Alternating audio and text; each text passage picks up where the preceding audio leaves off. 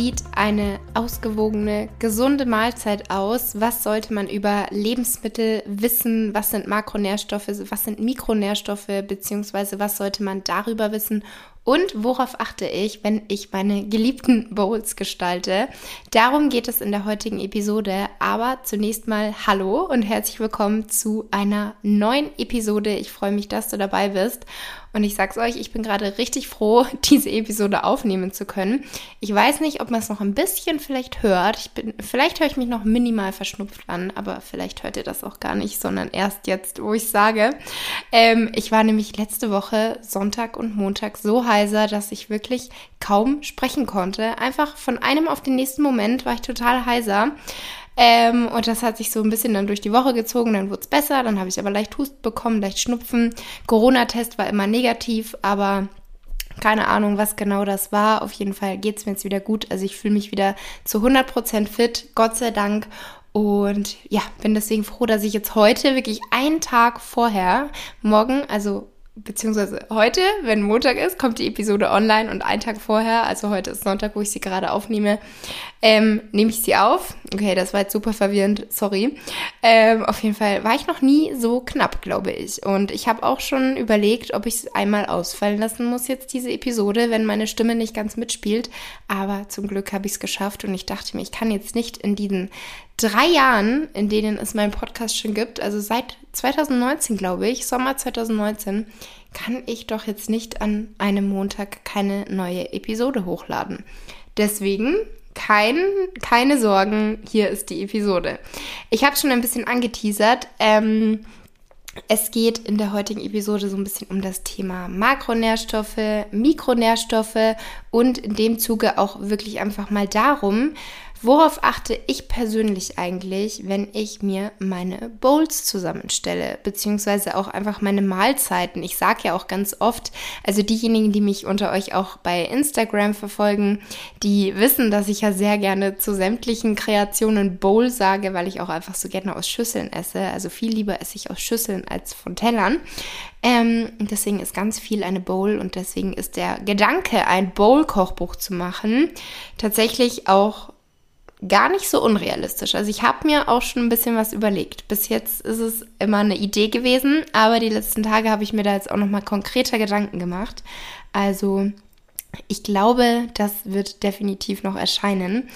Und bevor wir jetzt einsteigen ins Thema, beziehungsweise als Einstieg ins Thema, nehmen wir mal die Frage, was ist denn eigentlich eine Bowl? Also was ist das überhaupt, dieser Trendbegriff Bowl? Weil das gibt's ja auch immer mehr in Restaurants. Ganz viele Restaurants bieten Bowls an. Und eigentlich bedeutet es ja übersetzt nichts anderes als Schale oder Schüsseln. Also es ist demnach einfach ein Gericht, bei welchem die verschiedenen Bestandteile einer Mahlzeit, also zum Beispiel Reis, Gemüse, Fisch und Sesam äh, schön in einer Schale angerichtet werden.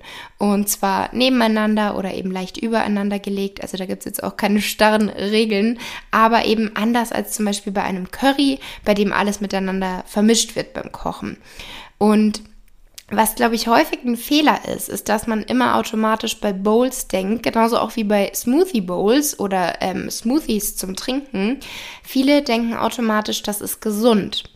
Aber natürlich, wie immer, kommt es darauf an, was da drin steckt. Also ob da jetzt zum Beispiel bei einer Smoothie Bowl jede Menge Zucker drin steckt, plus getoppt noch mit einem sehr zucker- und fettreichen ähm, Granola. Also natürlich ist es dann nicht automatisch ungesund, weil oftmals ist ja auch viel Obst drin. Aber trotzdem muss man natürlich immer aufpassen ähm, und nicht alleine von einer Bezeichnung darf man sich so täuschen lassen. Und das ist genauso natürlich auch bei den herzhaften Bowls. Auch da muss man natürlich darauf achten, was steckt drin. Und was ich persönlich aber einfach bei Bowls so sehr liebe, es lassen sich super einfach alle wichtigen Nährstoffe in einer Mahlzeit kombinieren. Und genau deswegen gelten Bowls eben oftmals als gesund. Und damit kommen wir jetzt auch direkt mal zu dem heutigen Thema. Ähm, welche Nährstoffe sind es denn eigentlich, die gesund sind, beziehungsweise die wichtig auch für uns sind? Die Nahrungsmittel, die wir täglich zu uns nehmen, setzen sich aus unterschiedlichen Nährstoffen zusammen. Und deswegen, ich sage ja zum Beispiel immer, es gibt eigentlich keine gesunde oder ungesunde Ernährung, sondern halt eine nährstoffreiche oder eine nährstoffarme. Und es gibt eben gewisse Lebensmittel, die sehr, sehr viele Nährstoffe enthalten und es gibt Lebensmittel, die eher weniger Nährstoffe enthalten, beziehungsweise keine Nährstoffe, die wichtig oder gut für unseren Körper sind. Und wir können grob dabei zwischen den Makro- und den Mikronährstoffen unterscheiden. Und Makronährstoffe, das sind sozusagen die großen Nährstoffe unserer Nahrung und somit die Grundbausteine, aus denen sich die meisten Lebensmittel zusammensetzen. Und das sind die Kohlenhydrate, die Fette und Protein. Und daraus decken wir unseren Energiebedarf. Und daneben gibt es zahlreiche Mikronährstoffe. Dazu gehören Vitamine, Mineralstoffe, ähm, sekundäre Pflanzenstoffe und aus diesen ziehen wir keine Energie, aber dennoch sind sie lebensnotwendig. Also Mikronährstoffe steuern die Funktionen unseres gesamten Stoffwechsels sowie unseres Immunsystems. Sie beeinflussen das Wachstum, die Energieproduktion und sind Strukturbestandteil unserer Knochensubstanz. Kurz gesagt sind sie also für die Funktionsfähigkeit unseres Körpers unentbehrlich. Ich werde jetzt auf alle drei Makronährstoffe einmal kurz eingehen und einfach erklären, was sie sind, wofür sie da sind oder in welchen Lebensmitteln sie stecken und starte direkt mal mit den Kohlenhydraten. Kohlenhydrate sind eine Energiequelle für unseren Körper und vereinfacht gesagt sind Kohlenhydrate Zuckerverbindungen. Und je nach Anzahl von diesen Zuckerverbindungen unterscheiden wir zwischen Einfachzucker, Zweifachzucker und Vielfachzucker. Und diese arbeiten jeweils unterschiedlich in unserem Körper. Und Glucose ist hier immer der kleinste Bestandteil, welcher in fast jedem Kohlenhydrat vorkommt. Also egal ob jetzt in Haferflocken, in Obst, in Gemüse oder einem Keks oder einem Stück Baguette. Und um die Kohlenhydrate aus der Nahrung eben verdauen zu können, spaltet unser Körper sie immer in Glukosemoleküle auf. Und diese können dann eben als Energielieferanten schnell genutzt werden und im Körper gespeichert werden. Und durch die Aufnahme von Glucose erhöht sich auch unser Blutzucker. Und als Reaktion darauf wird in der Bauchspeicheldrüse Insulin gebildet. Das ist ein Hormon, welches dafür sorgt, dass der Blutzuckerspiegel auch wieder sinkt. Denn ein konstant hoher Blutzuckerspiegel ist nicht gesund. Auf Dauer kann das eben das Risiko für Diabetes oder auch für Herz-Kreislauf-Erkrankungen steigern. Und wie schon gesagt, wirken eben die unterschiedlichen Kohlenhydrate unterschiedlich auf unseren Körper und auf unseren Blutzuckerspiegel. Und was wir vermeiden wollen, ist, dass unser Blutzuckerspiegel schnell ansteigt und dann eben auch schnell wieder abfällt, was eben der ähm, Fall ist bei Einfachzucker. Und besser ist es eben, wenn unser Blutzuckerspiegel langsam steigt und fällt und eben nicht so starke Schwankungen hat. Und da ähm, ist es dann auch so, dass wir eben von diesen einfachen Kohlenhydraten und den komplexen Kohlenhydraten sprechen. Denn die einfachen Kohlenhydrate lassen eben den Blutzuckerspiegel schnell ansteigen und danach fällt er auch langsam wieder. Und bei den komplexen, die eben auch Ballaststoffe enthalten, das heißt, die einfach mehr Nährstoffe ähm, enthalten auch, da fällt er eben, also da steigt und fällt er eben langsamer und schwankt auch einfach nicht so stark. Und deswegen ist eben auch oft die Rede von den guten und den bösen Kohlenhydraten. Kohlenhydraten. Aber auch hier ähm, wieder der kleine Reminder, es geht ja immer um den Großteil der Ernährung. Also diese einfachen Kohlenhydrate sind ja zum Beispiel Weißmehlprodukte, gezuckerte Getränke, Fertiggerichte, Süßigkeiten und die sind eben nährstoffarm und dennoch sehr kalorienreich. Und problematisch ist einfach der dauerhafte Verzehr hoher Mengen von diesen Lebensmitteln. Ihr wisst, Balance is the key. Ich sage das immer wieder. Ich gehe genauso auch mal Burger essen mit Weißbrot, Pizza essen mit normalem Weißmehlteig ähm, so als Beispiel oder auch ganz klassische Nudeln, Weizennudeln, was eben einfache Kohlenhydrate sind.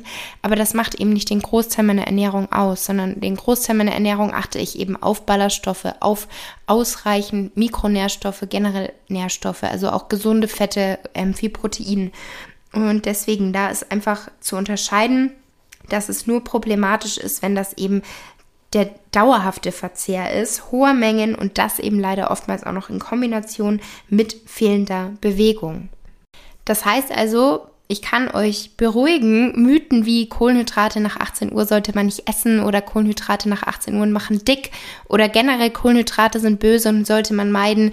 Da kann ich euch beruhigen und sagen, nein, das kann man nicht einfach so sagen, sondern es ist so, mein Tipp, meine Empfehlung Und generell die Empfehlung lautet einfach, dass der Großteil der Kohlenhydrate in unserer Ernährung nicht aus den einfachen, sondern eben besser aus den komplexen Kohlenhydraten mit Mehrfachzucker bestehen sollte. Also wie es dann zum Beispiel der Fall ist bei Gemüse, bei Hülsenfrüchten, bei Vollkornprodukten oder auch eben bei Pseudogetreide denn sie lassen den Blutzuckerspiegel einfach langsamer ansteigen und zudem enthalten diese Lebensmittel oft auch Ballaststoffe, welche den Blutzuckerspiegel ebenfalls stabil halten und uns natürlich auch länger sättigen.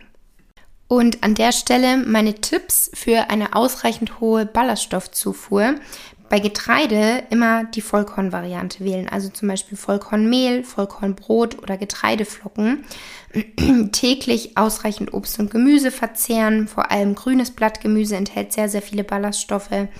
Hülsenfrüchte in den Speiseplan integrieren. Hier aber wirklich auch vorsichtig sein, wenn ihr zum Beispiel bisher kaum Ballaststoffe oder auch kaum Hülsenfrüchte gegessen habt, dann fügt das Schritt für Schritt in eure Ernährung ein. Also nicht von heute auf morgen ähm, sämtliche Ballaststoffe einbauen und vielleicht eine ganze Dose Bohnen essen, denn das ist dann zu viel für eure Verdauung. Also ihr müsst die Verdauung natürlich auch Schritt für Schritt daran gewöhnen und täglich eine Handvoll Nüsse oder Kerne essen. Also das kann ja schon mal Frühstück anfangen. Hafer Haferflocken mit ein bisschen Obst und Nüssen oder Kerne und zack, ihr habt eine perfekt ballaststoffreiche Mahlzeit und da aber eben, wie gesagt, einfach darauf achten, dass ihr eure Verdauung da auch, also dass ihr der Zeit gebt, dass sie sich daran gewöhnt. Nicht nach zwei Tagen schon wieder aufhören, sondern so ein bisschen Zeit geben dem Ganzen. Und genau.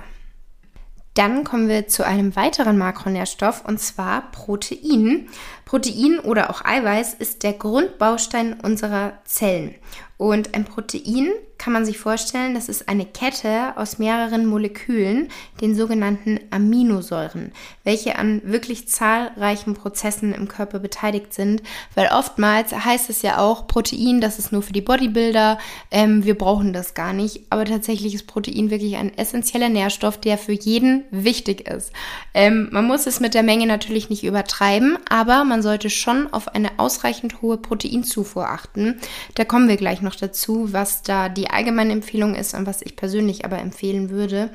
Ähm, und diese Prozesse im Körper, an denen Protein beteiligt sind, das ist Aufbau von Körpergewebe, Immunabwehr, die Muskelfunktion. Für die Aufnahme von Eisen ist Protein wichtig. Es ist wichtig für Fett- und Sauerstofftransport, für die Hormonbildung. Ähm, Protein ist Bestandteil von Haut und Haaren. Es ist wichtig für die Herstellung von Bindegewebe und Knorpeln. Ähm, Protein ist auch ein Energielieferant. Also ihr seht, es erfüllt tatsächlich zahlreiche Aufgaben in unserem Körper und deswegen ist es wirklich wichtig, auf die Proteinzufuhr zu achten.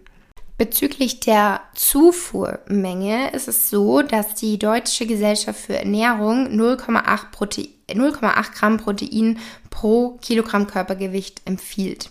Als Beispiel also bei einem Körpergewicht von 65 Kilogramm wären das 52 Gramm Protein pro Tag. Die optimale Proteinzufuhr sollte immer individuell betrachtet werden. Also zum Beispiel ist es abhängig auch von Alter, von Geschlecht und Gewicht. Und natürlich spielt es auch eine Rolle, ob jemand jetzt sportlich aktiv ist, ähm, dann wiederum, was für eine Art von Training ist es, wie lange trainiert derjenige, was ist das Ziel? Und generell, wie hoch ist die gesamte Kalorienzufuhr, möchte jemand abnehmen, möchte jemand zunehmen. Also das sind alles Faktoren, die man hier natürlich auch berücksichtigen muss. Und ich persönlich halte mich an eine tägliche Proteinzufuhr von ungefähr 1,5 bis 2 Gramm pro Kilogramm Körpergewicht. Also das ist so die Spanne, an der ich mich orientiere. Man muss es hier auch nicht übertreiben und sich auch nicht verrückt machen und auch nicht sämtliche Proteinprodukte kaufen. Und man muss sich auch nicht mehr ausschließlich vom Proteinpulver ernähren. Ähm, an der Stelle ist es auch überhaupt nicht notwendig, Protein äh, Proteinpulver zuzuführen bzw. zu verwenden. Man kann das auch so schaffen. Da ist es natürlich auch wieder abhängig davon, wie ernährt man sich. Ernährt man sich vegan, vegetarisch, hat man Allergien. Ähm, einfach das, also vereinfacht gesagt, ist Proteinpulver eben etwas, was es vereinfacht im Alltag, die Proteinzufuhr zu erhöhen, aber es ist definitiv nicht zwingend notwendig. Und ähm, bezüglich pflanzlichen Protein, da heißt es ja auch oft, dass Veganer nicht auf ihr Protein kommen, dass das quasi nicht möglich ist ohne Magerquark, ohne Fleisch und so weiter. Und das stimmt aber nicht, sondern bei den pflanzlichen Proteinen ist es wichtig, dass man richtig kombiniert. Denn da ist es so, dass gewisse Lebensmittel nicht das komplette Aminosäureprofil enthalten, was aber nicht bedeutet, dass sie schlechter sind oder dass tierisches Protein besser ist, sondern man muss halt wissen, wie man kombiniert.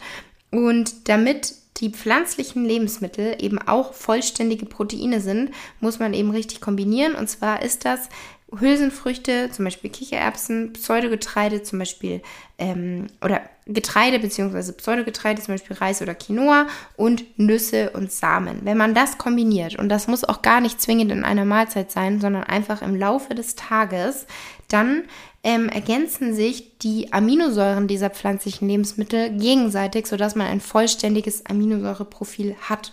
Und ähm, auch so ist es dann möglich, eben den Proteinbedarf als ein Veganer, ein vegan lebender Mensch zu ähm, decken.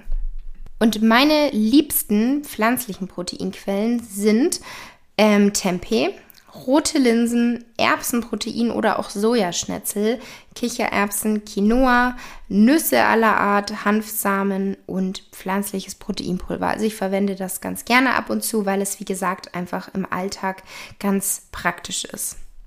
Und dann kommen wir jetzt zuletzt noch zum dritten Makronährstoff und zwar Fette.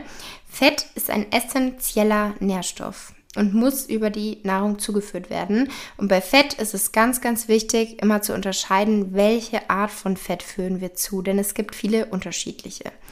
Ähm, Fett ist übrigens auch ein Energieträger und mit 9 Kalorien pro Gramm doppelt so energiereich wie jetzt die beiden anderen Makronährstoffe. Also Protein und Kohlenhydrate liefern knapp 4 Kalorien pro Gramm. Und das ist vermutlich auch der Grund dafür, dass viele Menschen mit Fett direkt ein Gewichts-, eine Gewichtszunahme in Verbindung bringen. Also dieses Fett macht Fett, das glauben ja tatsächlich sehr viele Menschen.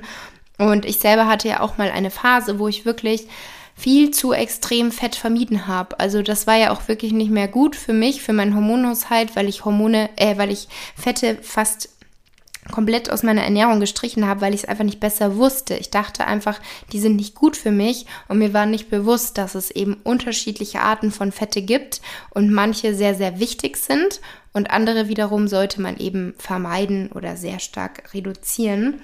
Und ähm, deswegen sollte man da auf jeden Fall aufpassen, denn Fette haben wirklich auch zahlreiche Aufgaben im Körper. Wie schon gesagt, die Bildung zahlreicher Hormone, wie zum Beispiel auch die Sexualhormone Östrogen und ähm, Testosteron.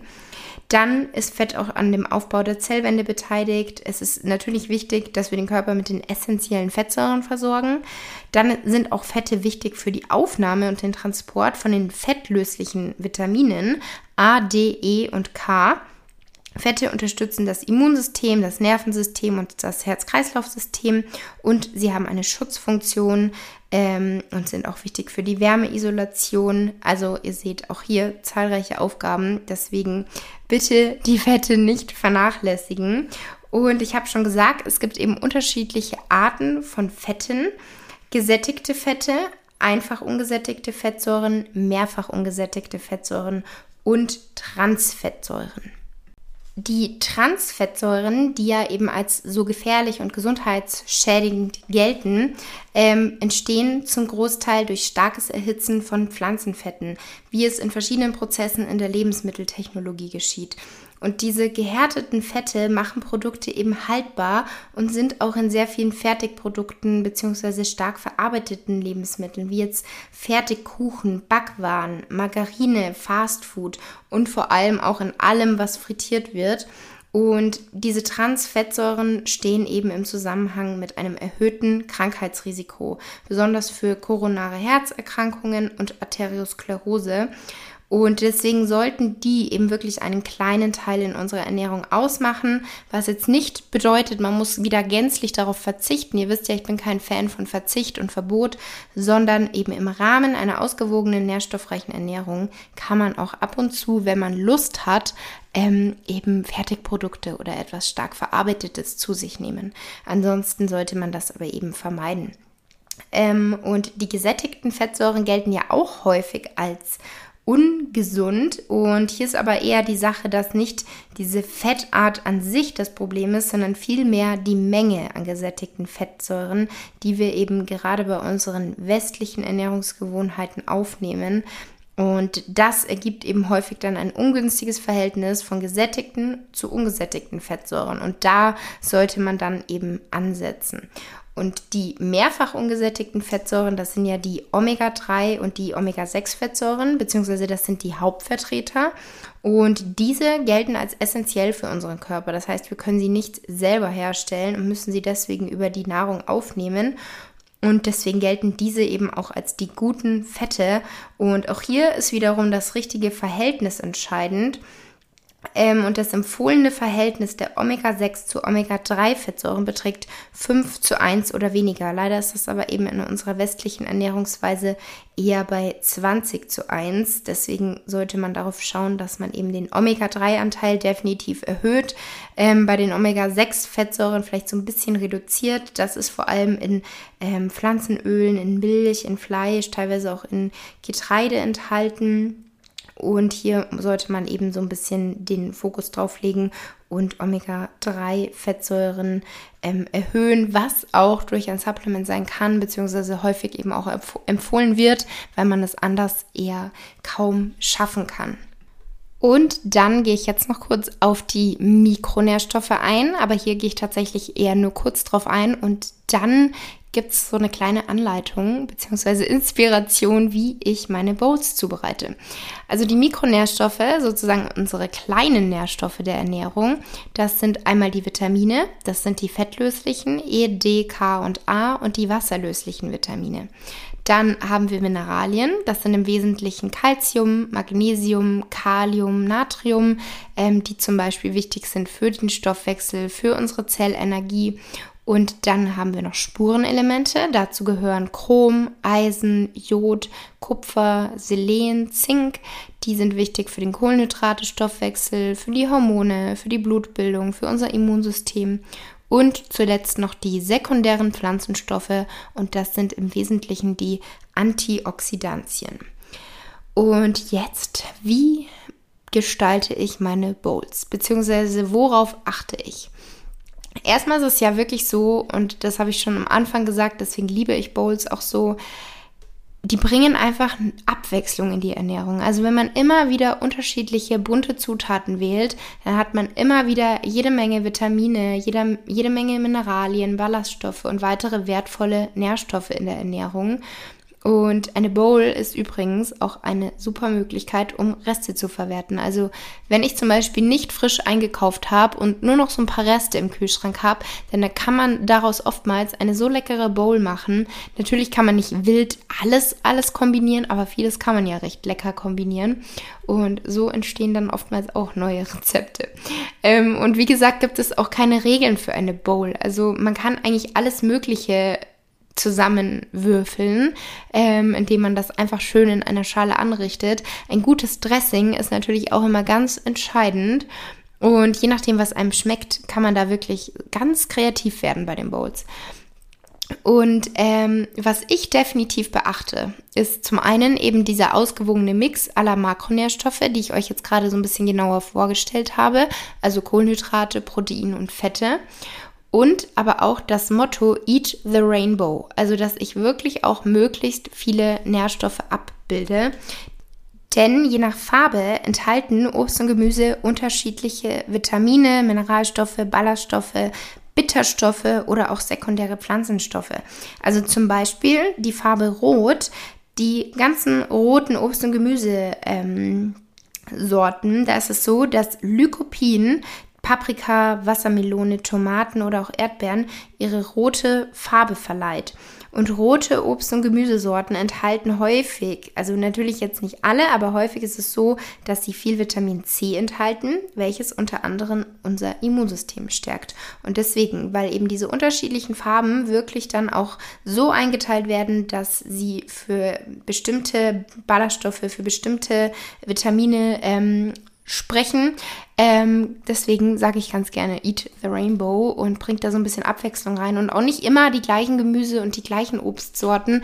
Natürlich ist es immer, man muss immer überlegen, welche Zielgruppe spreche ich an. Ist jemand noch gar kein Obst und Gemüse, dann ist natürlich erstmal wichtig, irgendwas zu integrieren und das zu nehmen, was einem schmeckt. Aber wenn man eben so schon ein bisschen generell darauf achtet und vielleicht noch optimieren möchte oder auch so einfach Spaß hat am Kochen, dann probiert da auch gerne immer wieder mal was Neues aus und habt nicht immer die gleichen Sorten ähm, zu Hause. Und das Grundprinzip von meinen Bowls ist eigentlich, dass ich darauf achte, dass eben Mikronährstoffe enthalten sind, plus ähm, eine Kohlenhydratquelle, auch für die Ballaststoffe eben, plus Protein, plus eine gesunde Fettquelle, plus Toppings, beziehungsweise manchmal ist eben auch das Topping ähm, die gesunde Fettquelle inklusive Dressing, ähm, weil das bereite ich mir eben mit hochwertigen Ölen oder mit Nussmus meistens zu und da habe ich ja dann auch nochmal eine Fettquelle. Und die Basis bildet ähm, Gemüse beziehungsweise Greens. Und bei Greens, sage ich jetzt einfach mal, ähm, gilt tatsächlich, je dunkler, desto gesünder. Also Feldsalat, Spinat, Grünkohl, Rucola, die enthalten jede Menge wertvolle Nährstoffe und genauso auch bei der Farbe Rot bzw. Lila. Also alles, was so eine tiefe, dunkle, lila Farbe hat, das ist häufig sehr, sehr nährstoffreich. Und ja, deswegen, wie gesagt, auch beim Gemüse, je bunter, desto besser. Und welche, ähm, je nachdem, welches Gemüse du verwendest, achte hier auch auf die richtige Zubereitung.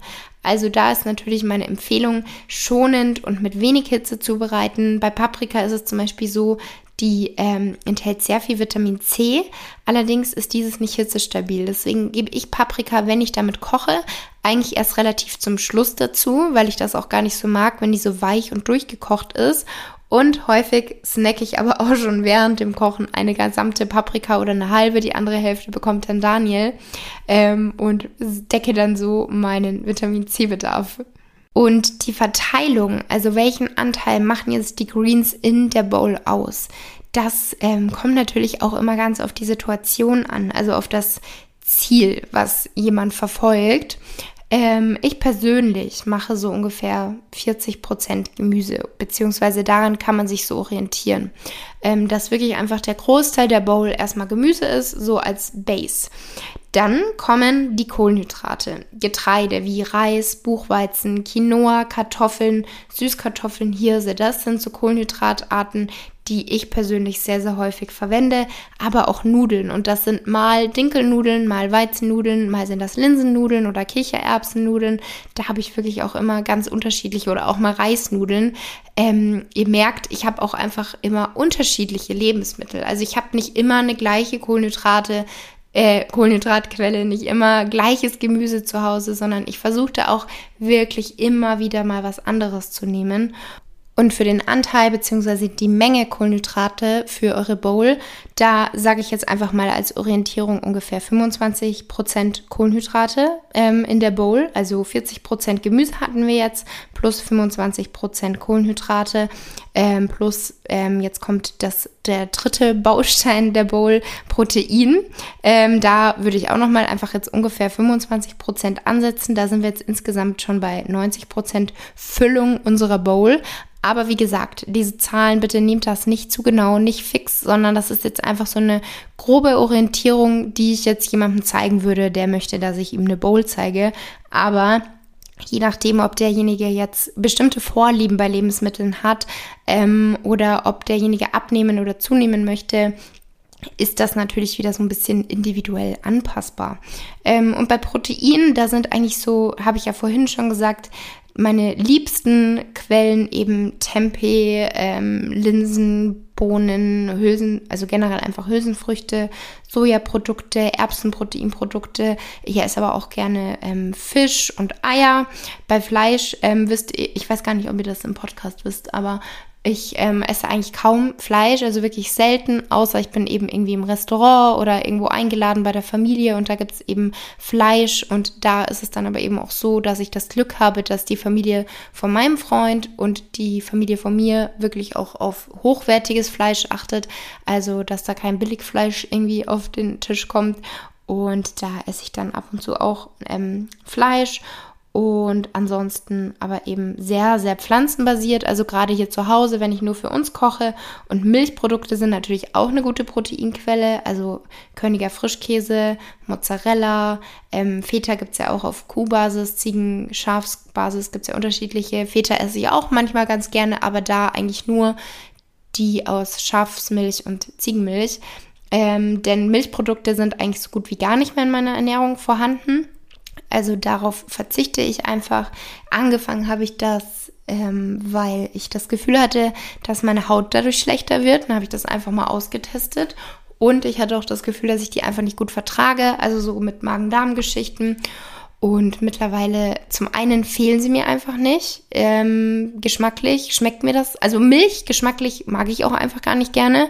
Und auch Skier geschmacklich finde ich jetzt auch nicht so geil. Ich meine, klar, oder Magerquark, ich meine, klar, der hat super Werte, was den Proteingehalt jetzt betrifft, aber ich esse den trotzdem einfach echt nicht mehr. Ich glaube seit zwei Jahren nicht mehr, sondern ich kaufe mir halt wirklich die pflanzenbasierten Quark-Alternativen ähm, oder Joghurt-Alternativen und ähm, verzichte eben auch wirklich aus ethischen Gründen einfach auf Milchprodukte. Ähm, genau. Und damit kommen wir jetzt zum, zur vorletzten Komponente unserer Bowl, die gesunden Fette. Die würde ich jetzt einfach mal bei ca. 10% ansetzen. Und da sind eben gute Fettquellen Avocado, Nüsse, Nussmus, Kerne, Samen, hochwertige pflanzliche, kalt gepresste Öle, wie zum Beispiel Leinsamenöl oder Olivenöl. Und bei Fetten ist es übrigens auch so, dass ähm, immer generell es besser ist, die ganze Pflanze zu essen, als jetzt ähm, das verarbeitete Produkt. Also es ist zum Beispiel besser, die Olive zu essen, statt das Olivenöl zu verwenden. Und was natürlich nicht fehlen darf, ist das Topping beziehungsweise die Toppings und ein leckeres Dressing, was ich jetzt einfach mal zum Topping dazu zähle.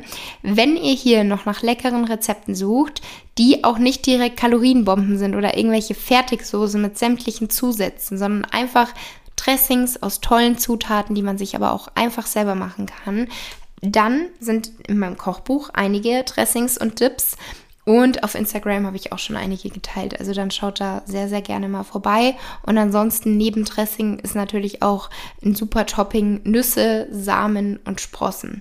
Und was eines meiner liebsten Toppings wirklich auch ist, und zwar egal ob bei herzhaften oder bei süßen Rezepten, das sind kalifornische Walnüsse. Die sind einfach super lecker, vielseitig einzusetzen und enthalten jede Menge wertvolle Nährstoffe.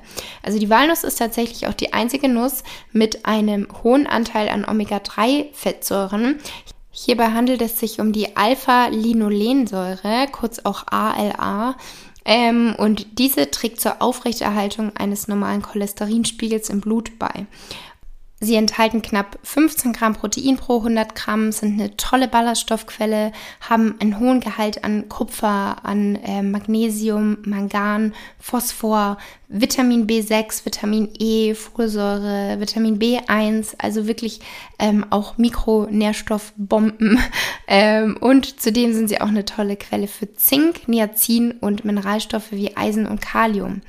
Und eine Handvoll Walnüsse kann dazu beitragen, die Herzgesundheit zu unterstützen. Sie tragen zur Verbesserung der Elastizität der Blutgefäße bei und das wiederum ist wichtig für den Blutfluss und die Funktion der Blutgefäße, was wiederum Einfluss auf unsere Herzgesundheit hat. Walnüsse gehören aus meiner Sicht in jede Vorratskammer oder in jeden Einkaufswagen, weil die lassen sich, wie schon gesagt, wirklich so vielseitig einsetzen, egal ob süße Rezepte, ob herzhafte Rezepte, ähm, eben wie gesagt als Topping auf einer Bowl oder auch in einem Pesto, ähm, zum Beispiel ein Petersilien-Walnuss-Pesto habe ich mal gemacht, es war super lecker. Oder auch so als Topping über einer cremigen Nudelsoße, ähm, als Topping auf meiner Mackcake Bowl, um von süßen Rezepten kurz noch zu sprechen. Also mir würden gerade wirklich super viele Rezepte einfallen, wo ich Walnüsse gerne integriere. Oder auch im Karottenkuchen, im Teig. Ich finde das auch richtig lecker, so ein saftiger Kuchen. Und dann beißt man auf knackige Walnüsse. Ähm, und bezüglich der Lagerung übrigens, weil ich da auch bei Instagram ab und zu Fragen bekomme, wo ich eigentlich meine Nüsse lager. Walnüsse mögen es am liebsten kühl, dunkel und trocken. Und eine geöffnete Tüte sollte möglichst luftdicht verpackt kompakt im Kühlschrank aufbewahrt werden. Ähm, und wenn sie jetzt irgendwie erst später verzehrt werden, dann könnt ihr die sogar im Gefrierschrank aufbewahren. Und abschließend jetzt vielleicht noch mal kurz ein, ähm, eine Zusammenfassung der Bowl-Gestaltung. Angefangen haben wir mit der Basis mit den Greens. Dann nehmen wir jetzt als Beispiel einfach mal Babyblattspinat. Das ist unsere Basis und vielleicht noch ein, zwei weitere Gemüsesorten einfach eurer Wahl, was euch am besten schmeckt. Zum Beispiel Karotte und Paprika. Dann haben wir unsere Kohlenhydrate ungefähr 25 Prozent. Also die Greens und Gemüse haben wir gesagt circa 40 Prozent. Dann kommen jetzt circa 25 Prozent in unsere Bowl Kohlenhydrate. Da nehmen wir jetzt einfach mal Quinoa. Das Pseudogetreide Quinoa. Dann weitere 25 Prozent unsere Proteinquelle. Da könnt ihr natürlich auch unterschiedliche nehmen, aber wir wollen es jetzt einfach mal einfach halten in unserer, in unserer Beispiel-Bowl. Dann nehmen wir jetzt Tempeh. Tempeh auf Basis von Soja. Das heißt, das ist auch ähm, ja eine ähm, Hülsenfrucht. Also Soja ist eine Bohne, die Sojabohne und häufig wird Tempeh aus Soja hergestellt. Mein liebster Tempeh ist übrigens aber auf Basis von Lupine. Ähm, und dann kommen wir jetzt noch zu den ähm, gesunden Fetten. Da nehmen wir einfach mal ein bisschen Avocado und noch ein paar Nüsse als Topping und ein leckeres Dressing. Da zum Beispiel mein Lieblingsdressing aus meinem Kochbuch. Das enthält ähm, ja auch weißes Mandelmus oder Cashewmus, je nachdem, was man eben möchte. Das heißt, hier haben wir auch nochmal Nussmus als gesunde Fettquelle und fertig ist die Bowl. Und die lässt sich natürlich auch super, wie ich schon am Anfang gesagt habe, aus Resten verwerten, ähm, äh, aus Resten zusammenstellen und ähm, ist auch Meal Prep tauglich, denn ganz, ganz viele Bowls kann man natürlich sowohl warm als auch kalt genießen. Es gibt natürlich auch viele Bowls, die kann man direkt so zubereiten oder zusammenstellen, dass man gar nichts erst kochen muss. Das heißt, sie besteht eigentlich nur aus ähm, Rohkost, also zum Beispiel Babyblattspinat, Paprika, geraspelte Karotte, ähm, ja gut, bei den Kohlenhydraten solltet ihr vielleicht immer was auf Lager haben. Das ist dann eben so der Meal Prep-Tipp, dass ihr da auch wirklich vorkocht. Also wenn es zeitlich wirklich eng wird und ihr braucht regelmäßig Meal Prep, dann kocht euch doch zum Beispiel am Sonntag ein paar Kartoffeln, kocht euch Quinoa oder Reis vor oder Nudeln, irgendwie sowas in der Art. Und dann könnt ihr täglich aus Rohkost, eurer Kohlenhydratquelle und ähm, eine Proteinquelle eurer Wahl, also zum Beispiel Kichererbsen, Tempeh, den könnt ihr auch einfach roh verwenden, plus Nüsse und ein Dressing, was ihr auch schon am Sonntag vielleicht anrührt, so dass es für drei Bowls oder so reicht. Dann könnt ihr easy und schnell ähm, Meal Prep zubereiten. Das Einzige, was ihr da natürlich noch braucht, ist eine passende Box, die ihr gut verschließen könnt. Aber ähm, das wäre wirklich so mein Nummer 1 Gericht, wenn ich Meal Prep bräuchte. Das heißt, wenn ich nicht so oft im Homeoffice wäre. Ähm, ja, das war die heutige Podcast-Episode. Ich hoffe, sie hat euch gefallen und ich hoffe auch, man hat nicht gemerkt, dass ich die letzte Woche eher weniger geredet habe. Ich sag's euch, es war eine richtige Umstellung, dass ich wirklich so zwei, drei Tage kaum geredet habe, weil es zum einen nicht ging und dann musste ich oder wollte ich die Stimme natürlich auch so ein bisschen schonen, weil wir jetzt die letzten Tage, also wir sind heute erst heimgekommen aus dem Sauerland, weil da kommt meine gesamte Verwandtschaft her und da waren wir jetzt seit Donnerstag und da wollte ich natürlich auch mich unterhalten können und zum Glück ging das aber auch wieder. Ich habe mich zwar am Donnerstag noch ein bisschen verschnupft angehört, aber so seit Freitag ist es jetzt eigentlich stetig bergauf gegangen. Und jetzt gerade merke ich aber schon auch wieder, dass ich es gar nicht mehr gewöhnt bin, so viel zu sprechen. Und ich hatte auch nicht erwartet, dass die Podcast-Episode so lang wird. Bei 40 Minuten sind wir jetzt. Aber, naja, auf jeden Fall habe ich es geschafft, sie noch pünktlich aufzunehmen, lad sie jetzt direkt hoch und ihr hört sie dann pünktlich am Montag wie immer an. Und ich wünsche euch einen ganz, ganz schönen Montag, eine tolle, einen tollen Start in die neue Woche und wir hören uns dann nächsten Montag wieder. Macht's gut!